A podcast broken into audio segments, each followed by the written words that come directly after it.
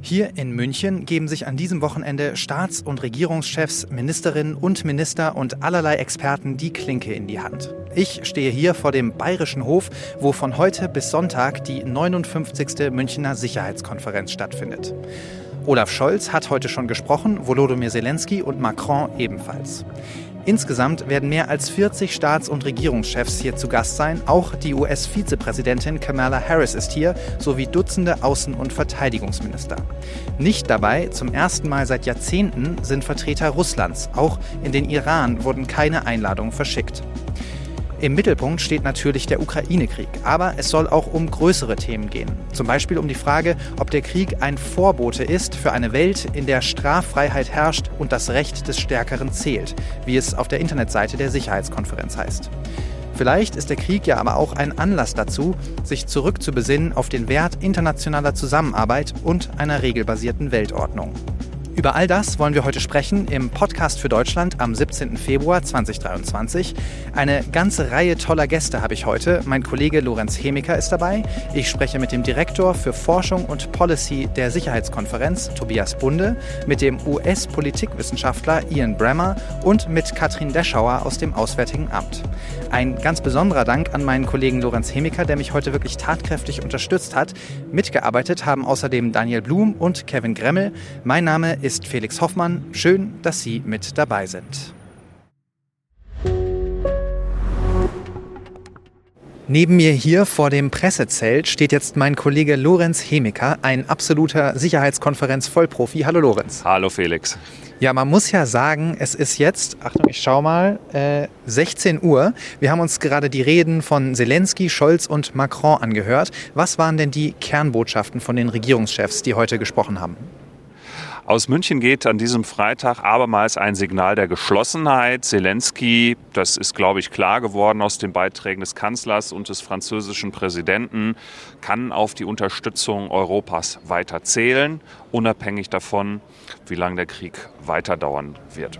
Okay, das ist ja schon mal eine wichtige Botschaft. Es war also ein Tag im Zeichen des Ukraine-Kriegs. Geht das so weiter und was erwartest du denn noch so an Highlights an diesem Wochenende?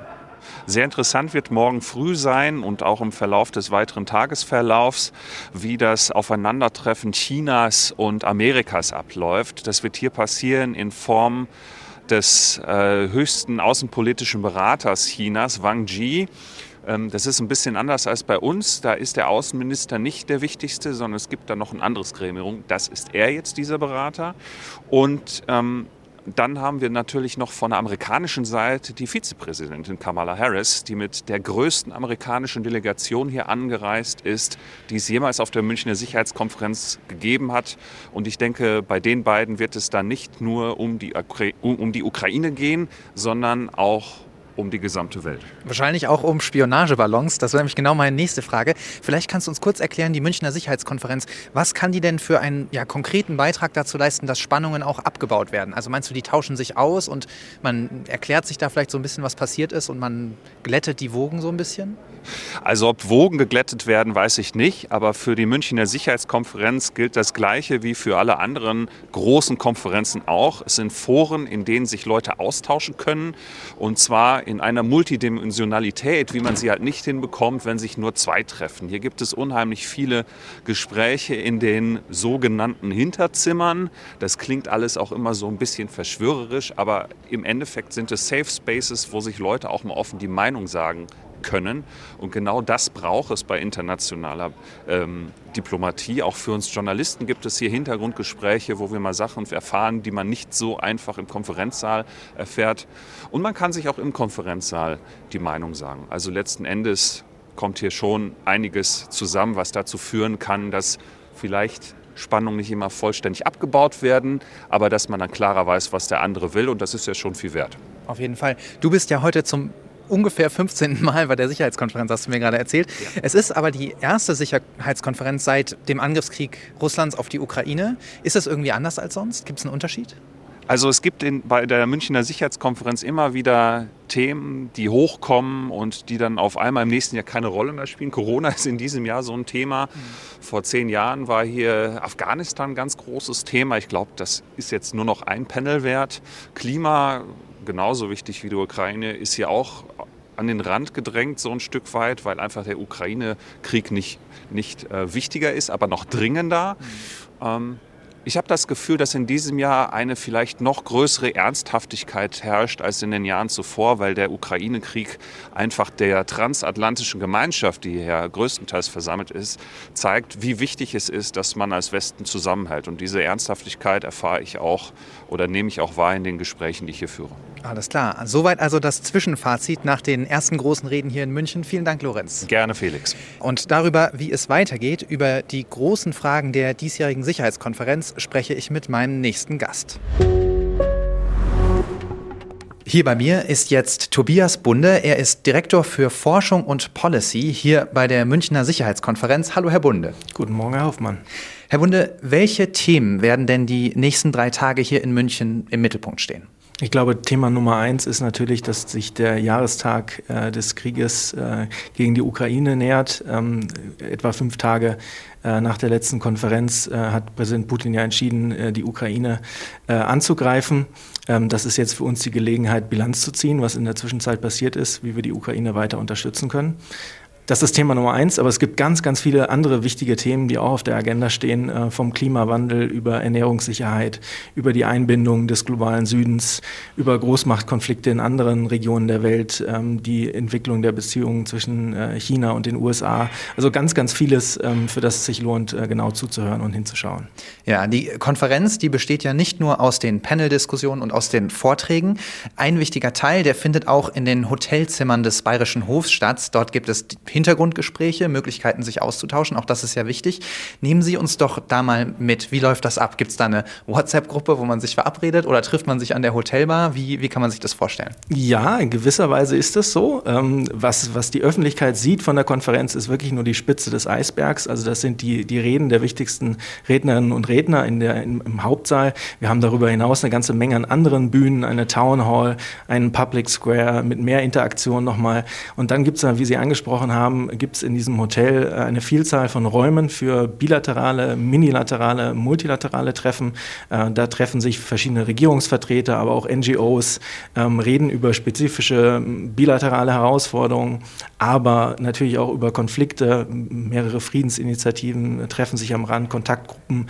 Ähm, dafür ist München ganz wichtig und es lohnt sich für Leute herzukommen, weil sie hier in relativ kurzer Zeit sehr, sehr viele Leute treffen können, wofür man sonst ähm, mehrfach um den Globus fliegen müsste müsste.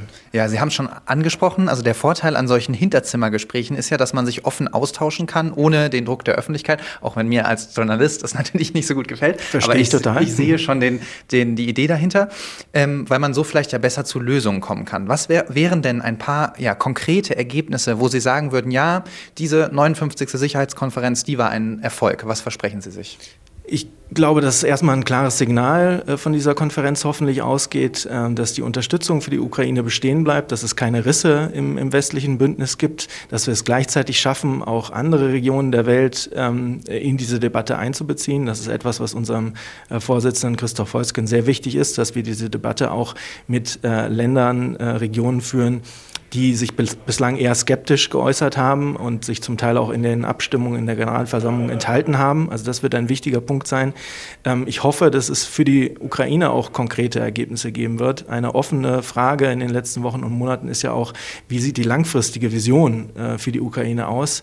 Ähm, was können wir der Ukraine langfristig auch anbieten, damit sie in Frieden und, und Freiheit leben kann? Also die ganze Debatte über Sicherheitsgarantien, mögliche Mitgliedschaften in EU und irgendwann mal der NATO, das sind alles Dinge, die vielleicht nicht unbedingt auf der Hauptbühne diskutiert werden oder angerissen werden, aber da gibt es sicherlich einige Gespräche auch ähm, in den Hinterzimmern und am Rande, wo Leute darüber nachdenken, wie die Debatte vielleicht in vier, fünf Jahren aussehen könnte. Ja, spannend auf jeden Fall. Die Diskussionsgrundlage für all das ist ja wie jedes Jahr der Munich Security Report und der beleuchtet in diesem Jahr insbesondere den russischen Angriffskrieg in der Ukraine, die zunehmenden Spannungen zwischen den verschiedenen Vorstellungen davon, wie die internationale Ordnung aussehen sollte. Was sind denn Ihrer Meinung nach die zentralen Erkenntnisse aus diesem Bericht? Also wir haben den unter den Titel Revision gestellt, um diese zwei Elemente zu beleuchten, äh, die für uns wichtig sind. Auf der einen Seite sehen wir uns einer starken Herausforderung durch autokratische Akteure gegenüber, die die regelbasierte liberale internationale Ordnung, wie sie nach 1945 nach und nach aufgebaut worden ist, in Frage stellen. Das geht aber, also es ist besonders drastisch natürlich im, im, im Krieg ähm, gegen die Ukraine zu sehen. Aber wir sehen, dass nicht nur Russland daran interessiert ist, Einflusssphären in Europa aufzubauen, sondern wir sehen ähnliche Tendenzen in China. Viele Leute äh, fragen sich, ob das, was wir heute in Europa beobachten, möglicherweise in einigen Jahren äh, in, in Asien äh, ähnlich ablaufen könnte. Ähm, es ist zusätzlich in vielen Politikfeldern zu sehen, ähm, dass autokratische Akteure mit anderen Vorstellungen ähm, auf die internationale Ordnung kommen und versuchen, ihre eigenen Regeln ähm, ähm, durchzusetzen. Das ist etwas, mit dem wir uns auseinandersetzen. Und gleichzeitig wollen wir nicht nur darüber reden, wie man diesem Revisionismus begegnen kann, sondern auch den zweiten Teil des Wortes betonen, also die Vision. Und unsere Gäste fragen, ähm, was sie denn für positive Visionen eigentlich anzubieten haben und wie es gelingen kann, ähm, die, die Koalition derjenigen, die für eine solche auf dem Völkerrecht basierende Ordnung eintreten, zu vergrößern und eine Ordnung ähm, auch aufzubauen, die dann auch von allen Regionen in der Welt wertgeschätzt wird und als profitabel angesehen wird. Ja, Herr Bunde, Sie sind ja Experte für internationale Ordnung, für internationale Kooperation. Gerade hängt ja mit Blick auf die Zukunft unserer internationalen Ordnung viel ab von der Zusammenarbeit der Unterstützerstaaten der Ukraine. Sie haben es erwähnt. Wie bewerten Sie denn diese Zusammenarbeit bisher? Fast genau ein Jahr nach dem Angriff Russlands auf die Ukraine. Stehen die Unterstützerstaaten der Ukraine weiter zusammen oder sehen Sie da Risse in der Koalition?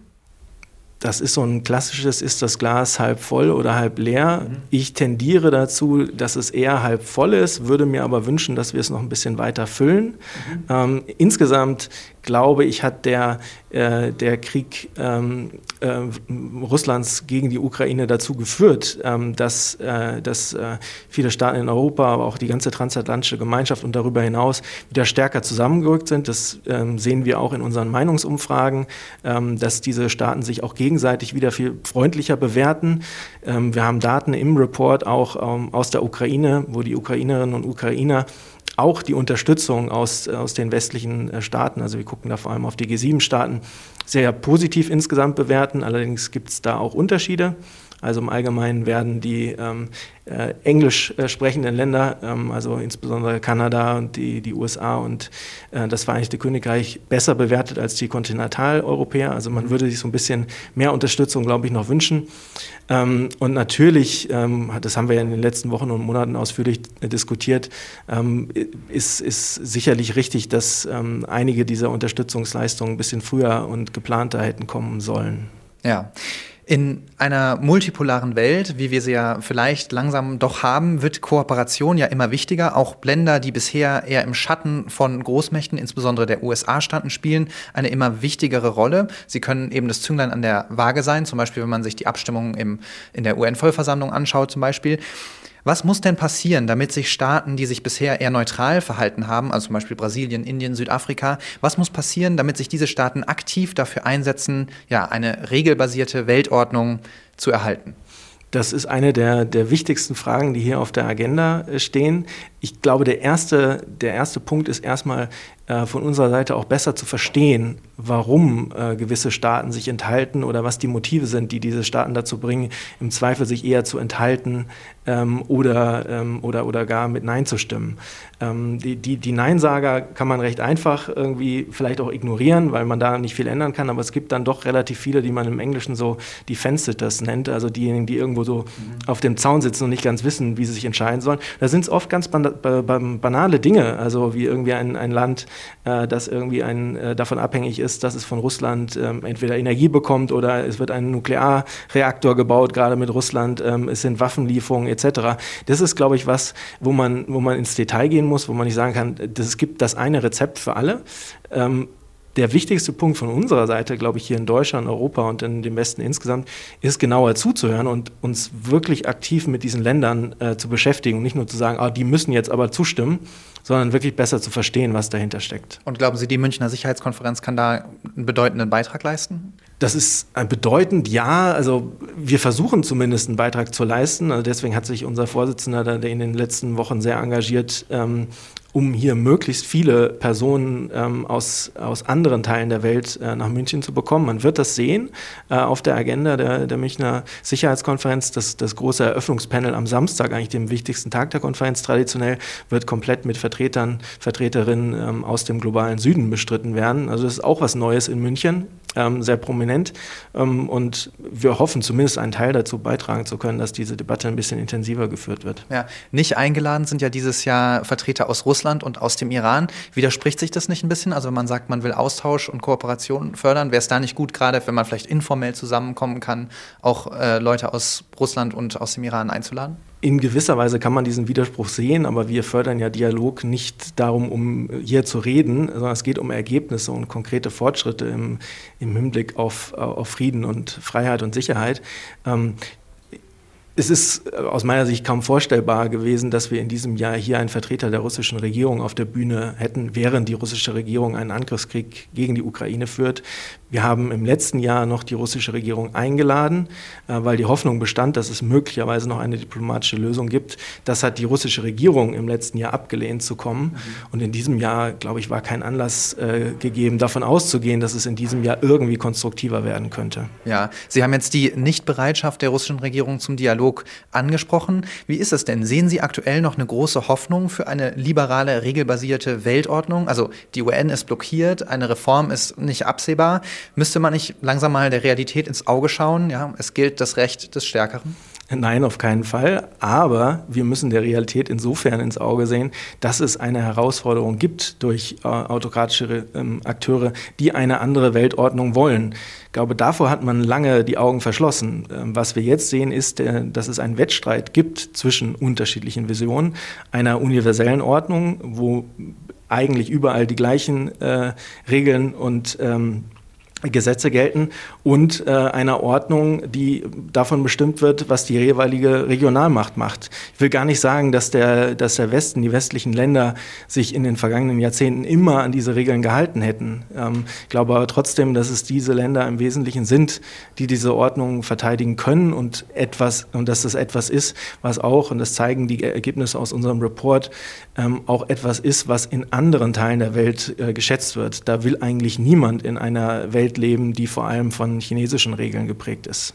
Ja, wir, es zieht sich ja so ein bisschen durch das Gespräch. Es gibt ja durchaus äh, sozusagen eine, ein wachsendes Bewusstsein für diesen Konflikt. Natürlich, der Ukraine-Krieg ist ununterbrochen in den Nachrichten. Aber wenn das so ist, und wir schauen jetzt mal auf Deutschland und Europa, wenn das so ist, was folgt denn konkret daraus? Also wie sind wir hier in Deutschland und in Europa aufgestellt? Und was müssen wir konkret tun, um unsere eigene Sicherheit zu gewährleisten? Wir sprechen ja in Deutschland jetzt seit einem Jahr sehr intensiv über den Begriff der Zeitenwende. Ich glaube, der ist völlig richtig. Ähm, wir haben auch bei der Münchner Sicherheitskonferenz schon vor Jahren einen Bericht, auch witzigerweise unter diesem Titel herausgebracht. Mhm. Und für uns geht der Begriff sogar noch ein bisschen weiter als äh, das, was äh, Kanzler Scholz in seiner Rede im Februar äh, gesagt hat, der vor allem den russischen Krieg als Ausdruck dieser Zeitenwende begriffen hat. Ich glaube, dass, äh, dass die Zeitenwende insofern noch weitergeht, als dass es wirklich die fundamentale Erosion äh, fast aller außenpolitischer Glaubenssätze in Deutschland äh, bedeutet, dass vieles, ähm, von dem wir dachten, dass es sicher ist, in Frage steht. Und ich glaube, die Zeitenwende ähm, heißt für uns, dass wir über Dinge ganz neu nochmal nachdenken müssen das fängt natürlich mit dem Militär an, also die Frage, wie stellen wir unsere Streitkräfte auf, dass wir uns verteidigen können. Es geht aber auch um andere Dinge, die Resilienz in der Gesellschaft, ähm, Angriffe ähm, auf unsere Demokratie, äh, Zivilschutz etc. Wir merken das ja an allen Ecken und Enden, äh, dass kritische Infrastruktur nicht geschützt wird. Wir fühlten uns lange sehr sicher. Und da sind wir meines Erachtens erst am Anfang, die Dimension dieser Herausforderung zu begreifen. Ich glaube, diese Zeitenwende kommt so langsam in den Köpfen an, aber es wird jetzt ähm, viel, viel politisches ähm, Kapital brauchen, viel Geld auch, ähm, viel Bereitschaft auch, Dinge nochmal neu, neu zu bewerten ähm, in den nächsten Jahren und Jahrzehnten. Ja, Herr Bunde, vielen, vielen herzlichen Dank für das Gespräch. Ich wünsche Ihnen eine gute Zeit hier in München und viel Erfolg mit der diesjährigen Sicherheitskonferenz. Herzlichen Dank. Ja, zentrales Ziel der Konferenz, das ist ja der Austausch, auch über Grenzen hinweg. Mein nächster Gast, der kommt aus den USA und kann uns mal beschreiben, wie die deutsche Politik auf der anderen Seite des Atlantiks so wahrgenommen wird. Wir sitzen hier vor dem Bayerischen Hof in München, wo die nächsten drei Tage lang die Münchner Sicherheitskonferenz stattfindet. Hinter uns kommen Limousinen an mit den Gästen und es ist jede Menge Polizei unterwegs. Deshalb auch die Hintergrundgeräusche. Ich bitte das zu entschuldigen. Und hier bei mir sitzt Ian Bremmer. Er ist Politikwissenschaftler und Autor aus den Vereinigten Staaten und er ist auch der Gründer der Eurasia Group und ein Professor an der Columbia University. Hallo, Herr Bremmer. Uh, good to see you. Sure. Herr Bremmer, die letzte Münchner Sicherheitskonferenz ging zu Ende nur vier Tage bevor Russland die Ukraine angegriffen hat. Wenn Sie auf diese Zeit zurückschauen, auf die globale Sicherheitslage, was hat sich seitdem verändert? The peace dividend in Europe is over. Die Zeit der Friedensdividende in Europa ist vorbei, wahrscheinlich endgültig. Das Gute daran ist eine gestärkte NATO. Das gleiche gilt für die Europäische Union. Das liegt aber zum Teil auch an der Pandemie oder am Brexit. Aber das heißt natürlich auch, dass aus Russland ein Schurkenstaat wird. Ich meine, schauen Sie sich um. Hier sind keine Russen, weil sie nicht an der Münchner Sicherheitskonferenz teilnehmen dürfen. Und das ist nicht nur hier so. Überall, wo fortgeschrittene industrielle Demokratien zusammenkommen, sind die Russen nicht mehr willkommen. Und diese Realität macht Russland zum mächtigsten Schurkenstaat außerhalb des internationalen Systems, den Sie und ich je erlebt haben. Das ist eine grundlegende Bedrohung für die Prinzipien der Münchner Sicherheitskonferenz. Dadurch entsteht die gefährlichste geopolitische Gemengelage in meiner beruflichen Laufbahn. Mr. Bremer, Sie sind ja ein bekannter Politikwissenschaftler aus den USA. Sie sind also auch mit der ja, US-amerikanischen Perspektive auf die Lage sehr vertraut, die auch für uns sehr wichtig ist hier in Deutschland, für unsere Sicherheitsarchitektur. Was ist denn die Wahrnehmung in Washington, in der US-Regierung, von der Rolle, die Deutschland bei der Unterstützung der Ukraine spielt? I mean, I think the Zeitenwende uh, that was announced by the German Chancellor was really a sea change. It was one of the most Olaf Scholz Zeitenwende steht wirklich für einen grundlegenden Wandel. Das war eine der bedeutendsten Reden aus Europa seit dem Fall der Mauer. Deutschland hat lange den Anschein erweckt, keine Führungsmacht sein zu wollen, die sich für die Sicherheitsordnung der Welt einsetzt. Und plötzlich übernehmen sie die Führung in einem europäischen Krieg. Ich rede hier nicht nur von den Leopard-Panzern. Deutschland war auch federführend, als es darum ging, seine und Europas wirtschaftliche Abhängigkeit von Russland zu koppeln. Ein Umstand, der ihnen übrigens über mehrere US-Regierungen hinweg immer ein wenig unangenehm war. Und dann kommt noch hinzu, dass Deutschland dazu beigetragen hat, 27 einstimmige Stimmen für die neuen Sanktionsrunden gegen Russland und den Beitritt der Ukraine und Moldawiens zur Europäischen Union zu bekommen. Das sind alles Dinge, die noch vor einem Jahr unvorstellbar waren. Ich denke also, dass die Rolle Deutschlands sehr wichtig ist. Als Bundeskanzler Scholz vor ein paar Monaten die USA besucht hat, wurde er sowohl von den Demokraten als auch von den Republikanern sehr gut aufgenommen. Es gibt heute ein Gefühl des Vertrauens, des Zusammenhalts und der Verbundenheit seitens der Vereinigten Staaten gegenüber Deutschland, von dem vor diesem Krieg niemand wirklich gesprochen hat. Of the United States with Germany today that no one was really talking about before this war. Ja, nachdem Kanzler Scholz dann entschieden hatte, die Leopard-Panzer in die Ukraine zu senden, gab es hier in Deutschland eine große Diskussion um die Frage, ob Scholz ja entweder sozusagen viel Porzellan zerbrochen hat, die Beziehungen zu den Verbündeten belastet hat mit seinem Zögern oder ob Scholz ein ja, meisterhafter Stratege ist, weil er es eben geschafft hat, die USA dazu zu bringen, selber auch Abrams-Panzer zu liefern. Wo stehen Sie denn in dieser Debatte? Uh, ich denke, Deutschland hat ziemlich deutlich gezeigt, dass sie ungern ohne Absprache mit den USA handeln. Das hat sich bei den Waffenlieferungen gezeigt. An dieser Stelle eine kurze Erklärung aus dem Pressezelt. Wir hatten es uns da ganz gemütlich gemacht auf der Parkbank. Dann spaziert unser ehemaliger Vizekanzler, Wirtschafts- und Außenminister Sigmar Gabriel vorbei. Man kennt sich, man begrüßt sich. Das Interview muss kurz warten. Willkommen bei der Münchner Sicherheitskonferenz. All right, that was Sigmar Gabriel crashing our interview. Which is that's allowed. He's good. He's a good friend. Absolutely. Awesome. Well, All right, we were talking about Leopard tanks. First of all, these tanks are not going to make a difference in a week or a month. It's going to take a while. Diese Panzer machen nicht von jetzt auf gleich einen Unterschied. Das wird eine Weile dauern auf dem Schlachtfeld. Es ist also nicht so, dass das deutsche Zögern strategische Auswirkungen auf den Krieg hatte. Aber darüber hinaus stellen wir fest, dass Deutschland als zuverlässiger Partner wahrgenommen werden will. In den USA, Europa und der Ukraine. Damit hat natürlich niemand ein Problem in den USA. Denn es ist wahr, dass die amerikanischen Abrams-Panzer in der Ukraine nicht sonderlich brauchbar sind. Die Forderungen waren also immer ein bisschen albern. Aber das Prinzip dahinter ist natürlich richtig und wird weiterhin unterstützt. Specifically on we have to have American Abrams, but the broader principle is something that is widely understood and supported in the United States. Sie haben den Begriff Zeitenwende ja schon erwähnt. Den hat Bundeskanzler Scholz sozusagen bekannt gemacht für die aktivere Rolle, die Deutschland in internationalen Beziehungen spielen möchte. Glauben Sie, dass Deutschland da dem eigenen Anspruch gerecht geworden ist oder gibt es da noch Raum für Verbesserung? I think Germany is living up to this claim, and I think the most important point is just how extraordinary the shift of Germany's energy consumption Ich denke, Deutschland wird diesem Anspruch gerecht.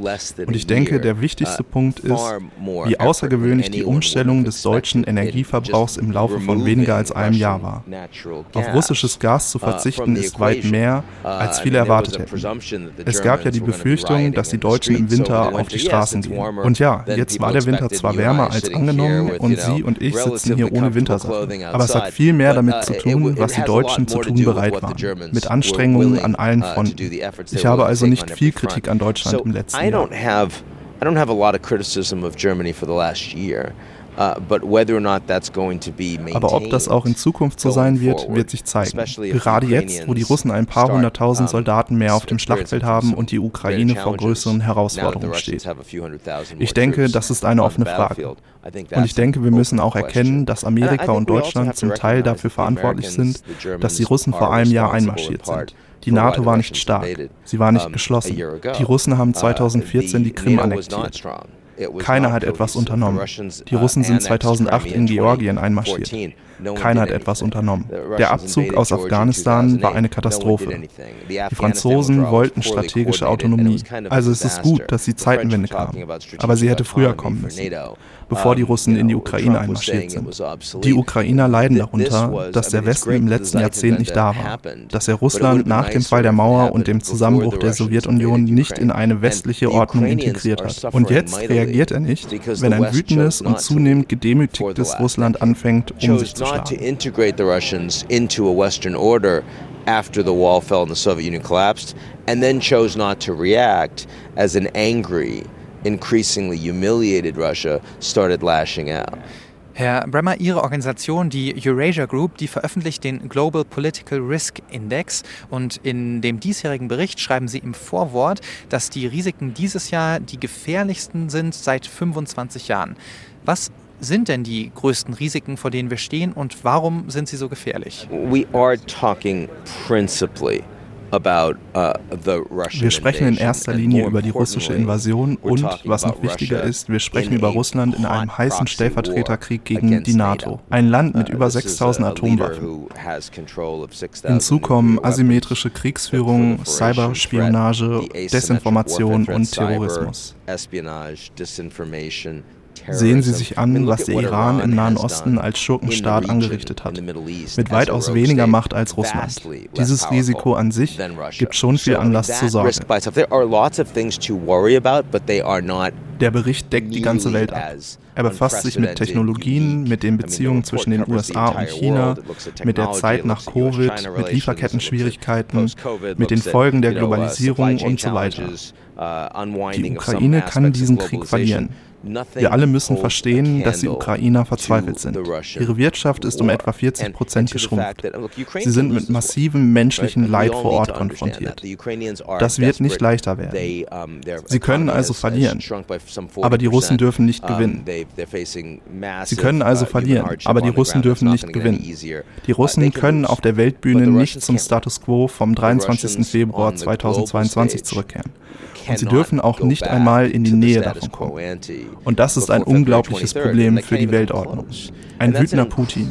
Ein Putin, der seine Macht gefestigt hat und bereit ist, die Weltordnung grundlegend zu verändern. Und zwar in einer Weise, die den Interessen des Westens direkt zuwiderläuft.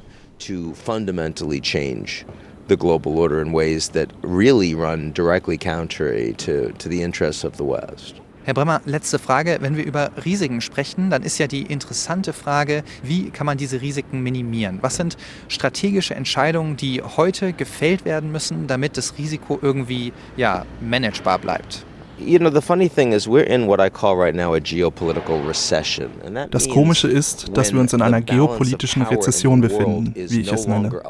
Und das bedeutet, dass das Gleichgewicht der Kräfte in der Welt nicht mehr mit den Institutionen und der Architektur übereinstimmt, die wir geschaffen haben, um diese Welt zu führen. Und diese geopolitische Rezession, die übrigens ein zyklisches Problem ist, führt zu Krisen.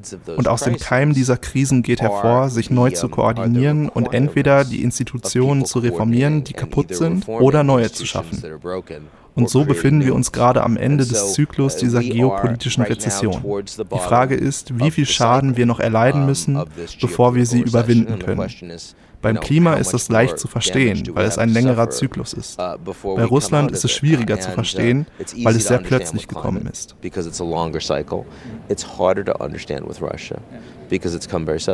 Und welche Rolle, glauben Sie, kann dieses Wochenende hier in München, die Münchner Sicherheitskonferenz, spielen? Uh,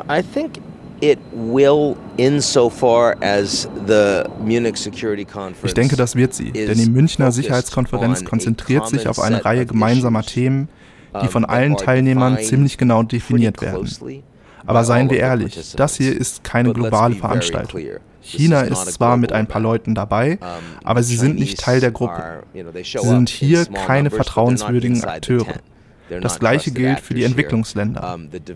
Das hier ist im Wesentlichen ein Ereignis für den Westen und ein Ereignis, das in den letzten Jahrzehnten vielleicht als etwas weniger wichtig uh, angesehen worden ist. Erinnern Sie sich? Erst vor ein paar Jahren hatten wir das Motto der Münchner Sicherheitskonferenz Westlessness. Niemand spricht mehr von Westlessness, aber es gibt die Erkenntnis, dass die Ausrichtung des Westens kein globales Phänomen ist.